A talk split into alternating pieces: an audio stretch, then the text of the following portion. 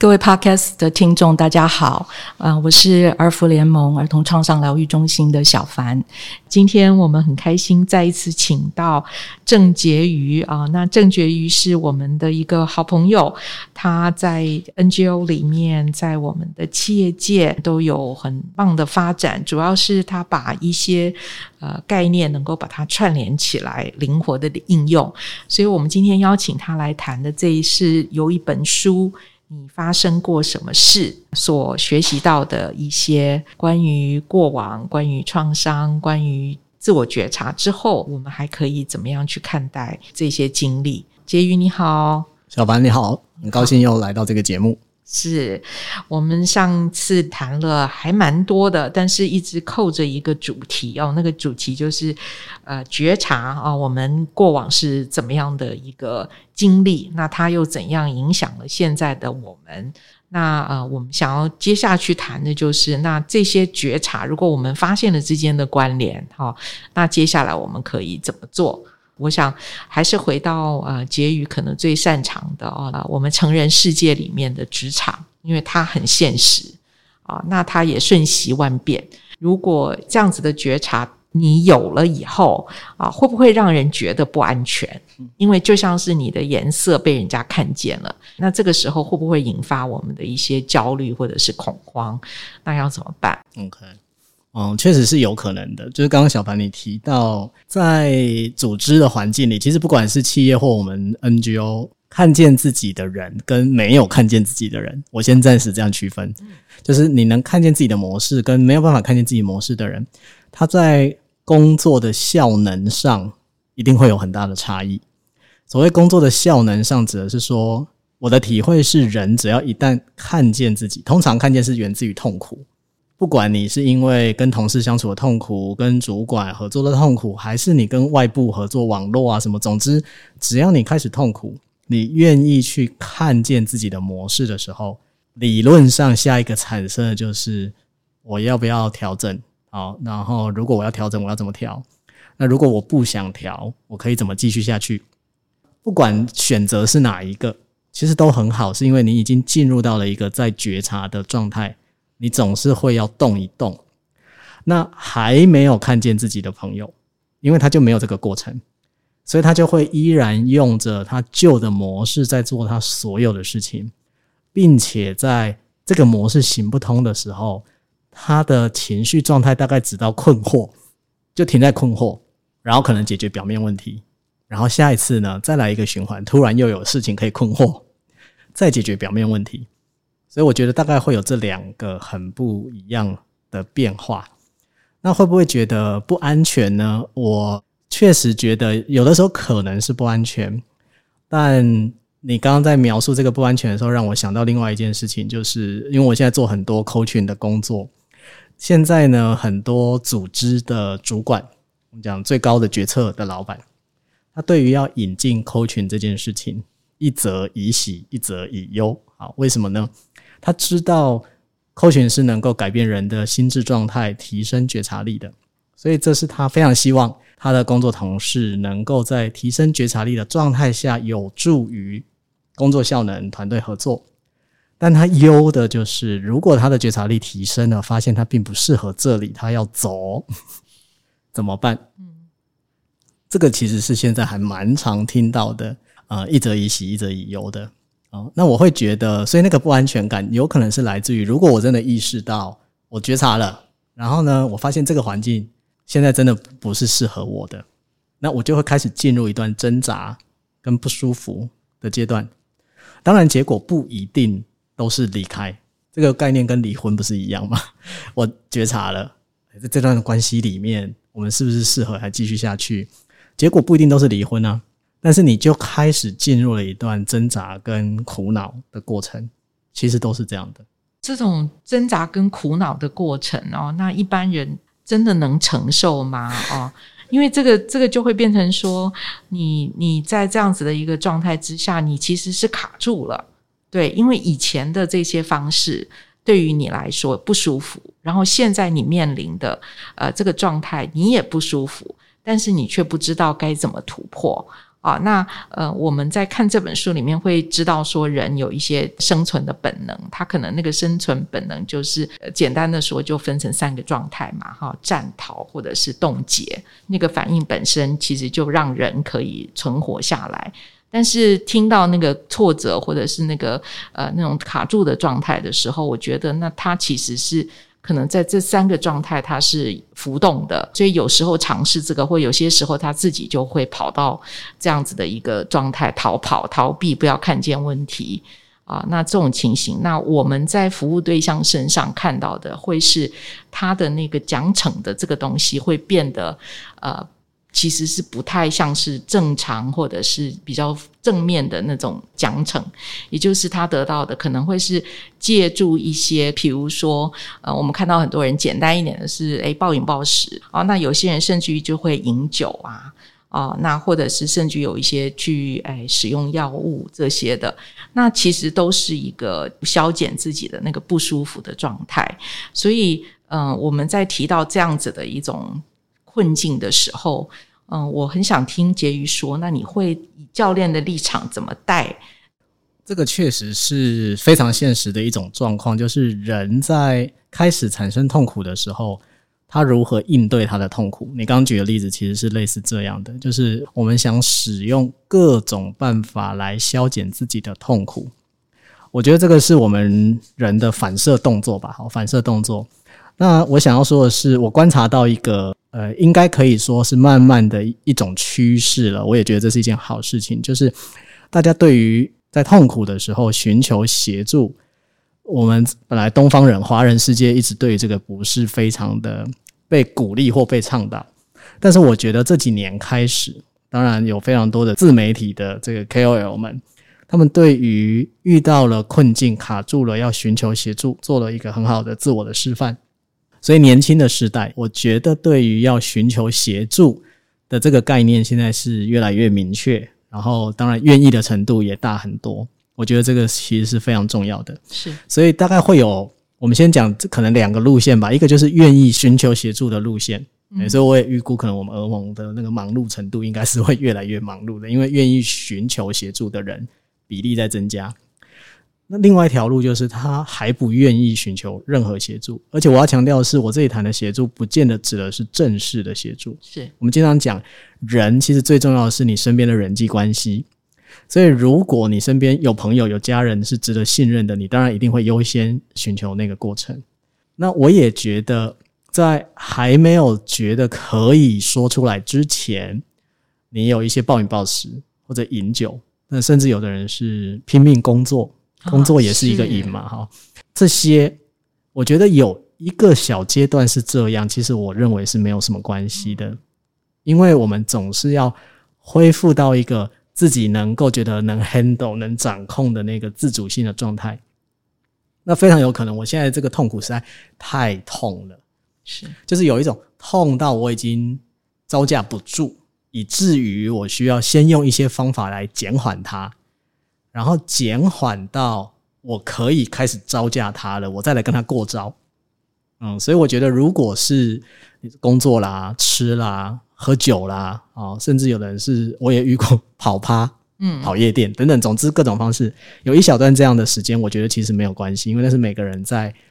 用。刚好这本书里面有一个很好词，叫剂量，打针的那个剂量的概念，就是我们每个人对于痛苦的承受程度是不太一样的，每个人都有。所以你要用不同的剂量来帮助自己进入到一个好，我现在可以掌控我跟痛苦之间，我们要怎么接下去？到了那个时候啊，也许寻求协助可以是这个选项了。那我也经常会讲一句话，就是说，当然逃避痛苦是我们一定有的反射动作。那你现在真的就是逃得了一时，逃不了一世，一定是这样的。你现在逃过了这个痛苦。他会在前面的不知道什么时候，他还是会出现，其实是这样的。那这个过程里面显然需要别人的帮助啊。那如果现在我们常常会认为说，哎，我我已经给你很多的空间跟时间，你应该好起来了，哎，怎么还不好啊？甚至有很多人会说我要放弃啊，因为你自己都不要帮你自己啊。所以我觉得我。我也不想帮你了。那对于这样子的打击，婕妤怎么看呢？我觉得这个你刚刚讲到一一句话，我很有感觉，就是说你应该要好了吧？啊，就是事情都已经过了这么久，我觉得这个里面有一个我们可能也经常在讲的是，我们把人从痛苦当中恢复的这个过程，看得很像修理东西的概念。我们都觉得哦，你这个地方坏掉，所以呢，你找个找一些方法把它修理好。我觉得这个是非常机械的观点。所以，诶，如果有听上一集的朋友就会知道，我在这种时候我都会说，就是没有把人当人看，你把人当成是机器。但我们是人，我们有血有肉啊，所以呢，我觉得在痛苦当中恢复的这个过程，它其实比较像，也许我们说叫做一棵树枯掉了要重新再长回来的这个过程，而且它还牵涉到每棵树都不太一样。每棵树对每个季节的感受也不太一样，所以它会在什么时候长成什么样子，其实是没有办法去预料的。那我们唯一可以有信心的是，一定会长出来，只是不知道什么时候。那你刚刚提到的那个状况，我觉得其实是回到我们可能上一集我也有讲到说，我觉得我们现在的人的耐心的程度比以前低非常多。那个耐心指的就是我们现在太习惯快速的获得好各式各样的东西，所以我们对于要陪伴一个人，我现在讲的陪伴当然不是专业的陪伴，就是我们的朋友、我们的家人，我们对于要陪伴一个人，其实是没有那个耐心的。我还是要再讲回来，包含陪伴自己也没有耐心，所以就会觉得啊，我已经试了这个方法，我试了 A，试了 B，还不行，好，算了啦，算了。就进入逃，我们刚刚讲的战啊、逃啊、僵，这个就是我对自己也没有耐心，我没有办法看着我的痛苦跟他互动，我只想处理它，找工具来把它修好。就是我们对自己也变成了这样，把自己当成一个工具的时候，你就没有办法有那个耐心出来，你就没有办法获得痛苦带来的礼物。那这个危险，我觉得是没有找到那个真正的核心。对，那个核心如果没有找到的话，你永远都在处理现象。嗯，啊，那再回到这本书来，他也是讲到说，呃，这些伴随着早期的经验啊而来的，呃，这些调试的行为啊，其实都是。对于最早的那个发生的事件的一种回应，那呃也提醒我们，如果我们没有找到一个更好、更健康的调试方法的时候，你贸然的把这个这些所谓的不好的、不健康的把它去除掉，比如说像那句话说：“你应该好啦，你我现在就是不允许你不好。”啊，那其实他并没有找到真正的问题所在，然后有更好的方式的时候，他其实很危险，因为他的那个以往的这个模式就被认为是不可以的。那但他其实并没有新的这些可以去调试的方法，所以我其实对于这样子走入绝境的人，我觉得现在看到更多，因为他在这样的情况之下，他变得非常孤立。嗯，我不晓得在。职场里面这么现实的地方，或者是有时候在关系里面哦，就是家庭，你有看过这种情形吗？那对于他身边的人，或者是呃职场这个组织啊，你会有什么样的一种呼吁？你刚刚讲到那个被孤立，就让我想到了另外一个，我觉得也是比较乐观，不能太乐观，但是算是乐观的角度，就是我想讲一下员工协助方案。嗯。因为员工协助方案其实是蛮多组织他在关心员工的心理健康的一种措施。那这个员工协助方案常见的做法，一种当然就是他跟外部的单位合作。所以如果在组织里，你真的觉得我有痛苦，可是我真的不想让我同事知道，我也没有要告诉我的同事，但是你愿意使用资源，它它可以是一种。那另外一个，这当然也会回到组织的文化是什么，所以我们也看到，其实蛮多组织，而且不是近年哦，都已经大概十几年、二十年以上，他们是有所谓的内部的关怀员这样子的一种措施。所谓内部的关怀员，指的就是有一些他是真的愿意花时间陪伴同事，并且当然受过有一些专业的训练，使得在这个职场上，他有一个我们也叫安全网的概念。好了，他有一个基本安全网。当同事真的发生在不管各式各样的情况，真的有一些痛苦的时候，他知道组织是有这个文化跟氛围，是愿意有一些支持给员工的。我觉得这个其实是已经有越来越多的组织愿意用这个角度去帮助同事。那另外一个，我觉得除了员工协助方案之外，嗯，刚刚小凡提到说，有的人就会觉得说，你应该要好了，如果你还是这样的话，那我也没有办法了。我觉得包含有这样反应的一个个人，他其实也可以去看的是，他发生过什么事，使得他。在面对一个痛苦中的人，可能不如他预期的恢复的好，他就受不了。这个一定跟他过去发生过什么事情是有关系的。所以，为什么我其实觉得这本书在讲你发生过什么事，这是一个非常经典的而且万用的一个问句，不管是问自己，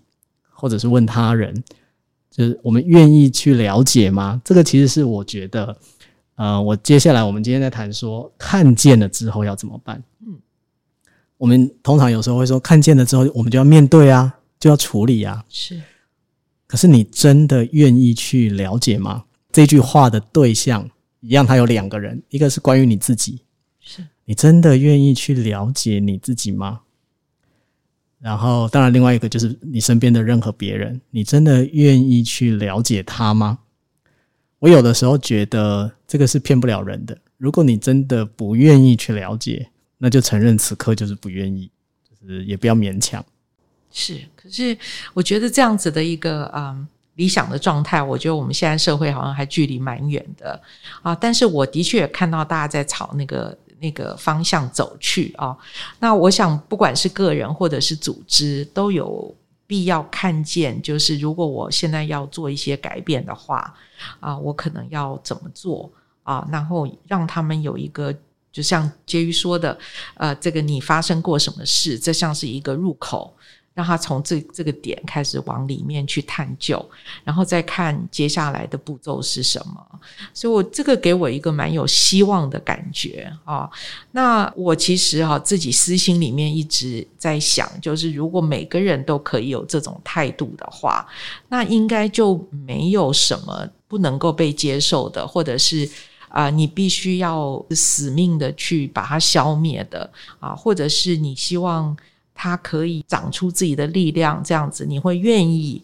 帮助他长出自己的力量，这样子的一种做法应该是可以被接受的啊。但是我们现在在推动创伤知情的时候呢，也会碰到大家很急着问：那我怎么办啊？那甚至于就是组织会问：啊，那呃，怎么样才是最有效率的？那如果你被问到这个问题，你会怎么回应？我先说，刚刚你前面在讲说，我们当然是很希望有越来越多的人能够保持的这样子的一种状态啊，就是我愿意去理解自己，也愿意去理解别人发生过什么事。但是我必须说，这个前提，我自己的体会，这有一个很重要的前提是，你是一个愿意向内看的人，而不是向外看的人。那我觉得以八二法则的概念来说，向内看的人跟向外看的人。大概比例目前也差不多是这样。啊，就是百分之八十的人，他可能花了更多的时间在看外在的世界。啊，看我这里在说看外在世界或内在世界，它并没有什么对错的问题，但而是说我们今天在探讨这个主题，关于去理解自己是怎么长成今天这个样子，别人是如何长成今天这个样子，它是需要你向内看的，而向内看它是一个视角的转换，所以现在有很多朋友说。疫情这几年对他最大的帮助是什么？第一是他有时间静下心来了，但另外一类的朋友就是说，疫情这期间对他最大的帮助就是让他发现他静不下心来。那我想要讲的是，这个是向外看跟向内看一个很大的差异。那刚刚你就问到说，好，如果我现在愿意向内看，就但然后我就发现了，哦，原来是过往的这个那个，我看见了，那我很想赶快好。我们每个人都是这样的，我看见了，我很想赶快好。那我到底要怎么办呢？我会说的角度是这样子的，我会觉得你一定可以找到看起来已经赶快好的方法。你会找一些方式，比如你刚刚提到的，我们每个人都会找一些方式来安慰自己，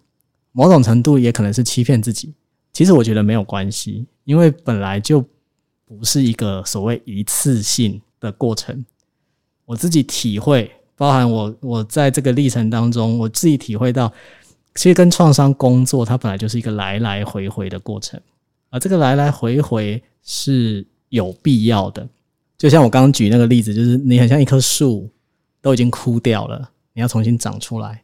你有可能在长的过程当中，你又还是枯啦，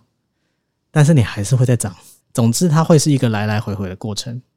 那当然，我说我们现代人比较没有耐心，所以就会觉得说，这样到底是要多久？我到底是要拉扯到什么时候？那这个就会产生很多 coping 的机制。我现在不想跟他拉扯了，我要假装不看见他，没有问题的，这是你的选择。你说我本来发现了他，结果我跟他对对峙了一阵子，我发现好烦呐，我不想再看他了。那你就把他放着啊，没有关系，来来回回嘛，这是由不得你选择的。我想要讲的是这个，但是你自己现在想怎么处理他没有问题，你爱怎么处理怎么处理。我比较是抱着这个角度。但是别的人从外面看的时候，我觉得那个他的认知里面可能会觉得你的方法不是正确的，所以你才这么没有效率。哎，所以我们现在还是又回到一个解决问题的一个思考模式。所以我想今天婕妤给我一个很大的提醒，就是他不是在看怎么解决问题，而是当我们觉察之后，一方面要先跟他共处。我愿意把它想成是一个复原力的概念，就是呃，让复原力能够长出来，甚至于就是我们可以彼此增强那个复原力。那我我自己以前。感受到那个复原力被增强，都是在于别人肯定我有这个意愿要去改变，然后肯定我做尝试，然后不怕失败啊。然后他常常会说的一句话是说：“我会陪你啊，然后我会在旁边替你打气。”那我觉得这个就可以让我充满动力。虽然明白还是我自己要做这件事，但是不会觉得嗯别人跟我没有关系，我就是要独自在那里努力，嗯，而且还可能失败，好，所以我蛮喜欢这样子的一个结余的提醒啊，就是我们其实可以做到的，就是给身边的人这样子的一个回应啊。其实这个就是我我们在教父母。呃，教养子女的时候，用一个很简单的一种说法，就是当这个孩子哭闹着要什么的时候，哈，其实你不见得会一定要去满足他，但是你要让他知道的就是，呃，你你现在可能很难受，但是我会在这边陪你，然后我会呃在这里看你，就是怎么样，你都会安全。好，那如果你经历过一段时间，然后你觉得可以了，那这个时候呢，我觉得就是你自己克服了这件事，然后从当中学习啊。那所以大人得要自己先淡定，成人的世界里可能也是这样。批评的人可能自己要能够把自己稳住，才有办法去支持那个需要一些时间来把这个复原力长出来的人。没错。而且你刚刚在提这一段的时候，有一个点我很有感触，就是那个批评的人，他之所以会批评，当然甚至包含被批评的这一方，也有可能是同样的认知，就是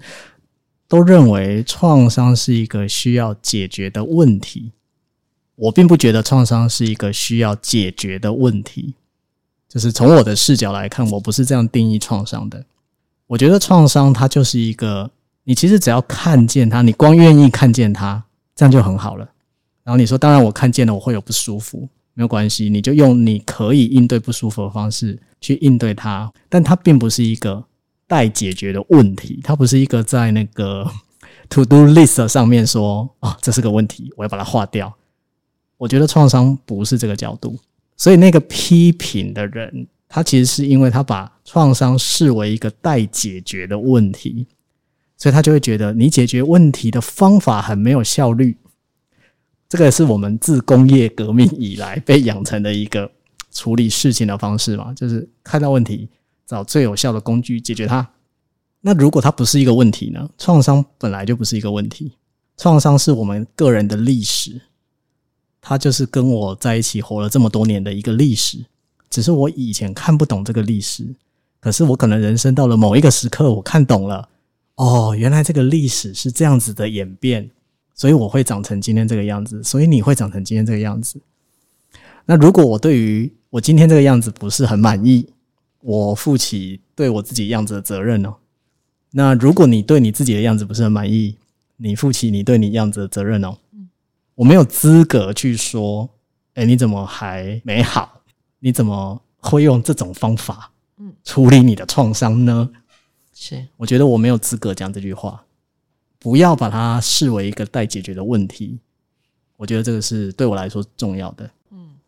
诶，那我最后还有一个我一直都有的疑问哦，就是这样子的创伤会不会代间遗传啊？就是你会不会承继？就是比如说你的上一辈他们的创伤，还有咱们都活在这个世社会上这个世界里面，有没有我们集体在面对的创伤，或者是过往历史上发生的创伤？然后其实会一直一直影响到我们。我觉得一定会。如果你问我的话，我的角度是一定会。然后我就举一个前几天才发生的例子：白纸革命。我想大部分的听友可能都知道这个事情。总之呢，就是中国那边有很多举着白纸在抗议的年轻人。那我我不太知道我们这个听友的年龄层怎么样，但我相信小凡跟我都很有体会。我们马上想到的就是一九八九年的六四。我要说的是，当我在看电视看到白纸革命的一些画面的时候，他有没有勾起我个人的历史？我们刚才讲我个人历史，我在那个时候我是很悲愤的，好，然后我是对这个情况觉得不能接受的，等等，就是青少年的那种满腔热血什么的。他有没有勾起我类似的感受呢？当然是有的。但我能不能分得清楚，那个是我的以前，而不是现在？我觉得我读《你发生过什么事》这本书，还有另外一个很好，他一直在讲大脑的机制里面。我们为什么会很难调整模式？是因为我们的大脑在初期那个资讯来的初期，它是很难分辨时间的，所以我们过去跟现在常常会重叠。所以你说代间的创伤，或者是我们共处在一个时代的创伤，会不会有影响？我觉得绝对会啊，绝对会，因为我们人就是会不停的受到环境的影响，即便它离你很遥远，你还是会受到它的影响。我也是马上想到的，其实就是我们这几年的这个新冠疫情啦。我最近也是跟着潮流，想要开始要去旅行了，但是那个心情我发现跟三年以前完全不一样。因为那时候就在想说，我我是要出去玩呢，还是我就是最好在呃，譬如旅馆里面，就是我要选择去哪些地方。我觉得啊，还是会有那种对于啊，我会不会染再染疫，或者是到底现在安全了吗？啊，那我是不是只要做必要的事，去必要的地方就好了，不用到处爬爬照这种感觉？因为我是那种没有叫做复仇式的这种复仇式消费，对，或者是复仇式旅游，对，复仇复仇式旅游的这种心情的人，就我我从来不复仇，对，所以我我觉得我是。理智在看待这件事情，但是我觉得他就少了很多的，少了很多的乐趣，因为我开始瞻前顾后，我甚至在考虑要戴什么样的口罩去，还有一些地方如果大家都不戴口罩，我要怎么办？怎么样让自己安全？哈，所以我真的觉得这件事情完全颠覆了我那个以前可能什么都不怕的那种那种心情。是的，是的，啊、呃，所以我也觉得我们共处的这个世代里面发生的这些事。我自己认为对我的影响是挺大的，没错。而且我们也可以设想一下，在二零一九年出生的孩子，你发生过什么事？这本书他在强调，就是我们童年基本上大概前三年、前五年，我们的大脑的非常多的连接，已经奠定了我们的世界观。是，所以如果是二零一九年出生的孩子，他的人生前三年，他跟人的连接是怎么一回事？他对人脸的辨识功能是。必然跟过往的孩子是不同的，好，所以我们有时候会半开玩笑说，等到他们进入社会，啊，他们的工作状态绝对是完全不同的一种展现，因为那跟他早期养成的世界观是很有关系的。其实就是这样的影响。嗯，不管我们共同经历的是什么，我们可能还是会发展出自己的那种阴影的方式。就像我的瞻前顾后啊，或者是。哎，这个大不了，因为我们都已经走过了，那还有什么好怕的？啊，所以我自己也在摸索，就是我还没去嘛，所以我不晓得我去去完回来以后，那个心态会不会改变？嗯，啊、呃，我也其实也很期待这点哈、哦。那呃，我们其实在这个过程里面啊、哦，对于这本书我们也有蛮多的探讨哈。但是呃，对于创伤这个概念，我觉得还可以。谈的更多的是，呃，因为很多人啊，对于创伤这两个字其实是有很多负面的看法的，而且他认为啊，就是创伤它很负面，是因为一个人就从此改变了这件事情。就像你刚刚说的，那二零一九出生的孩子，他是不是就人生就毁了呀？那到底有没有这回事啊？我觉得这里面当然也给了我们非常大的希望。其实我们希望在我们的身上，我们的大脑是有非常强的修复与再生的功能的，好，并且呢，我们其实是透过新的经验的累加，它完全可以建立新的大脑回路。所以我自己觉得，在这本书里面，他谈到了我们的大脑的各种功能，当然用非常浅白的语言，让我们完全没有医学背景的人都很清楚了解。我觉得他真的是带来了很大的信心。也就是说，我们其实拥有一个珍贵的大脑资源。我们拥有这个珍贵的大脑资源，它是可以让我们持续的修复与再生的。只要你愿意，只要你愿意给自己机会，你也给身边的人机会，经历一个修复与再生的过程。嗯，其实创伤。就没有什么可以特别拿来说它是负面或什么的。你刚刚讲很多人负面，我也遇过。现在有一些人认为它是很正面的，会被拿出来说嘴的一个概念。是哦，那你愿不愿意分享一下？对，就是他会说：“诶，我跟你讲，我们童年怎么样怎么样哦，所以我有这个创伤，那个创伤啊。”就他会变成一个拿来说自己，而且很愿意提供给别人茶余饭后的一种概念，被拿出来说嘴。那我会觉得。其实没有什么关系，就是让越多的人去认识创伤这件事情，这是重要的。尤其是可能我们上一集有提到，他觉得我没有什么创伤啊，我从小活得好好的，然后一路就是人生胜利组哈，然后得到了很好的生活什么的。其实我们要理解的是，创伤它并不是说你一定要受到什么重大刺激，任何让你曾经处在需要高度的敏感的状态的环境，尤其是小时候的比例。你可能生长在一个非常和乐的家庭，你的父母可能十年来只吵过一次架，但是他们在吵架的那一次，你有没有有点紧张呢？因为很少出现嘛。嗯，怎么父母突然吵架了呢？你突然很紧张，你开始对周边的环境开始很敏感，你会很想知道他们现在到底发生什么事。那个 moment，那个 moment 可能对你也形成了一点轻微的创伤。但它并不影响你的任何的人生，因为它没有造成什么特别的生存模式。所以我想要说的是，啊，这个跟我在精神科工作的时候，我也很常对外谈的一个概念：精神疾病是对人最公平的一种疾病。为什么呢？因为精神疾病的源头就是压力。那差别在于，有些人他有他压力调试的方式，所以他过了那个门槛；那么有些人就刚好卡在这个地方。使得他需要寻求医疗的协助。那如果你从源头的角度看，就是压力咯。我们每个人无时无刻都在感知不同的压力，所以我们每个人在环境里面都有机会受到程度不等、大小不一的创伤的经验，只是它对于你的生活模式或生存模式有没有什么影响，其实差别在这里而已。嗯，所以。创伤面前人人平等，我想要讲的是这个。嗯，那这个其实就呼应了创伤知情里面的一个原则哦，就是说它其实就是告诉我们，呃，它发生的这个普遍性比我们想象的要高很多，也就是每一个人都会经历一些事情，而且创伤是一个非常主观的一种感受。所以，我们不能够说啊，谁经历的是创伤，谁经历的不是创伤。只要他认为啊，他的那个状态里让他高度警觉，让他感觉受到威胁啊，他其实就是一种创伤。如果你太不喜欢“创伤”这两个字，你说这个是一个重大的压力事件，那也可以。哦，那其实，在经历过之后，也有一些人并没有因为这样子的一个事件发生而造成他翻天覆地的影响。对，但是他会记得有这样子的一个事件发生，甚至于因为有了这些事件以后，呃，他可以就是发展出新的一些适应的模式啊。那我们有讲到这个创伤的这个原则里面有包括说，那你如果知道了大家都有可能有创伤，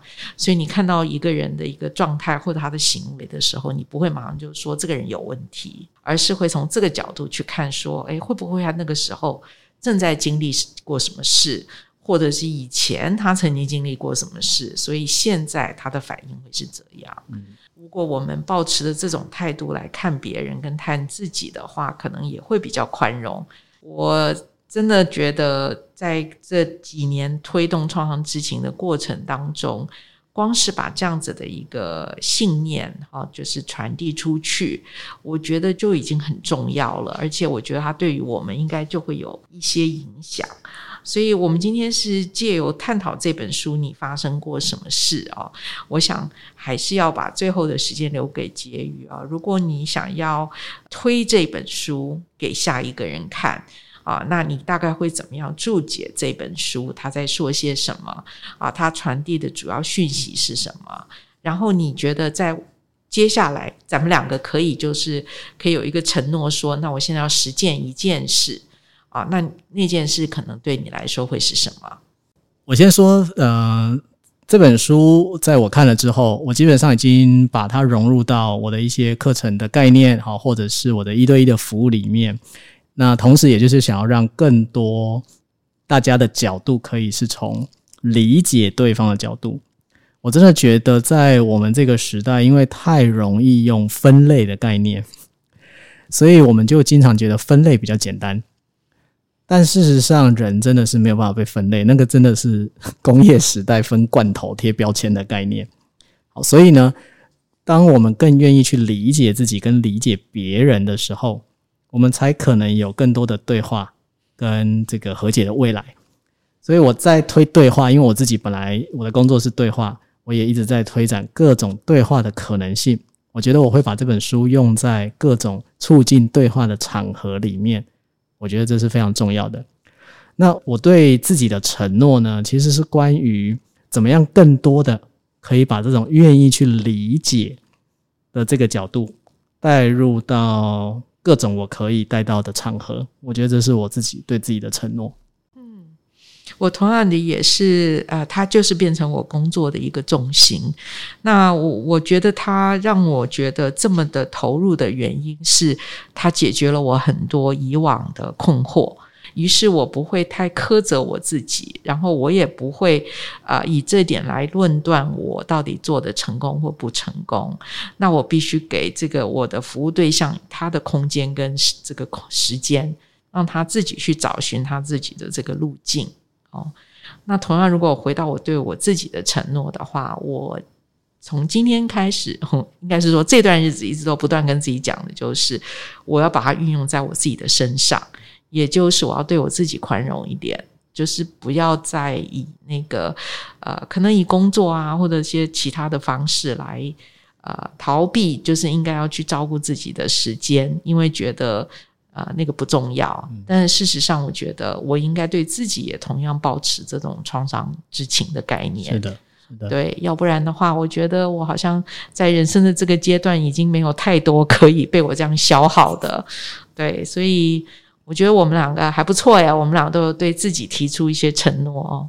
那嗯，也希望我们未来可以呃，在安全的感受之下去检视自己到底做到了没有，好，然后再来看说我们还可以多做些什么啊。那呃，今天这本书，其实我觉得就花，就算花更多的时间，我们可能还是会还有好多可以谈，有太多可以说的了。我就补充一个点，嗯，是关于你刚刚在讲那个助人工作的心路历程哈。嗯，我对这个点很有感觉，是因为我们都太想要可以看到某种成果，但是我我昨天还在看我自己的生命史哈，因为我觉得这个做做创伤之前的工作，其实是不断的在看自己的生命史。如果我从我第一次带所谓的会心团体 peer group，我已经到现在已经三十年了。然后我我觉得这个助人的历程帮助我理解了一件事情，是我没有办法用结果来看待我做的事情。助人的工作，它比较是一个过程，就是我们服务这个对象，他刚好在人生的这个阶段，跟我的人生这个阶段，我们两个走了一段路。那他的下一段会怎么样呢？其实我没有办法知道。他现在看起来很不错，他会不会在下一个阶段又遇到什么呢？绝对有可能。所以我后来越来越觉得，我们的助人工作其实并没有办法用结果的角度，而且我觉得那个结果就是跟我刚刚讲的，你把它设成一个问题，所以你就会想说这个问题有没有解决，或解决的好不好？这两个假设是扣在一起的。所以当我们不把创伤看成是一个待解决的问题的时候，我们就是跟他一起经历一段过程。特别想要说的是这一段。啊，婕妤这番话也替我们今天的讨论呢做了一个很好的结语啊，因为我们走了这一段历程，希望把这本书介绍给大家，呃，也分享了我们在这本书当中所看见的，跟我们觉察在我们自己身上所发生的，所以也鼓励大家可以去看这本书，然后是不是也可以开始这样的一个觉察的过程啊？那我们也。鼓励大家寻求帮助，呃，其实是一个很自然的呃一个历程啊。然后呃，它不见得是需要是专业性的服务，也可能是你身边的人。那这本书教我们的就是关系，其实非常非常重要。所以如果我们都可以成为正向的关系，那我们彼此其实都是受益的。哎，谢谢婕妤今天来跟我一起讨论我们两个共同喜欢的一本书啊，也希望未来还有机会，那我们还可以其他的方式再来跟大家一起分享。好，那谢谢婕妤，谢谢小凡，好，拜拜，拜拜。